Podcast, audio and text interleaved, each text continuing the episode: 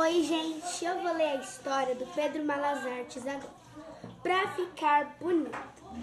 A outra história da infância do Pedro Malas Artes e da mãe dele deixava-me mais indignado. Ainda, se não fosse contada por minha bisa, eu nem acreditava. Sempre me pareceu mentira uma mãe poder enganar o filho como a dele fazia. Dizia ela, afirmando ter ouvido, palavra por palavra, da própria boca do Pedro, que uma vez na vida e outra na morte, quando a mãe dele tinha um dinheirinho sobrando, carnívora como era, corria para comprar um pedaço de carne.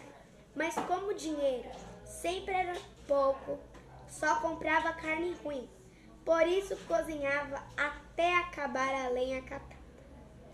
Mesmo bastante cozida, a carne era sempre tão ruim que a maioria dos pedaços não amolecia de jeito nenhum. Então ela separava os pedaços mais macios, mais macios para si e deixava os cheios de nervos para os meninos comerem. Quando Pedro e seu irmão João reclamavam da dureza da carne, a velha fala: Está dura porque vocês não sabem comer, comer carne do boi. A gente não perde nada. Basta ir atrás da porta e comer lá, esticando a carne no dente e pedindo para ficar bonito. Crédulos, lá iam os meninos para trás da porta, esticando a carne entre as mãos e os dentes, dizendo: Quero ficar bonito. Quero ficar bonito, quero ficar bonito. Enquanto isso, a safada da mulher comia a mesma porção mais macia que havia separado da carne.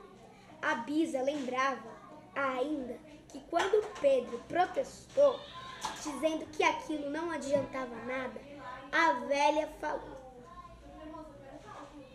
Você tem razão, meu filho. Só agora me lembro que isso de boniteza é coisa de menino.